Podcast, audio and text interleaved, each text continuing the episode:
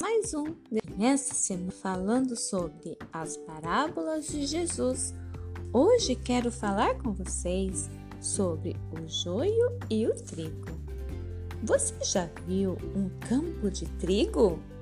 É lindo, amarelinho. Acontece que há um vegetal chamado joio que é muito parecido com o trigo. Suas diferenças apenas se apresentam ao darem os seus frutos. Em um campo, o lavrador plantou sementes de trigo. Num certo momento, veio um outro escondido e semeou joio no mesmo campo. Quando a plantação começou a crescer e ganhar forma, os trabalhadores perceberam que algo estava errado e comunicaram o seu senhor.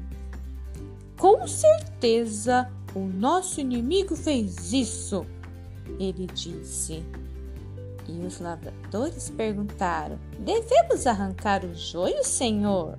E ele respondeu: Não, pois ao arrancar o joio, vocês também estarão tirando o trigo junto, e eu não quero que isso aconteça. Deixem crescer juntos, e quando chegar a época de apresentarem seus frutos, veremos.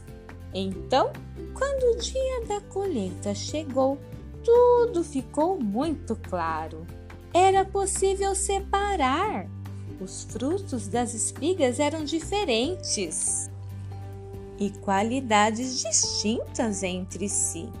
Os feixes do joio finalmente foram separados e lançados ao fogo, e o trigo guardados em celeiros.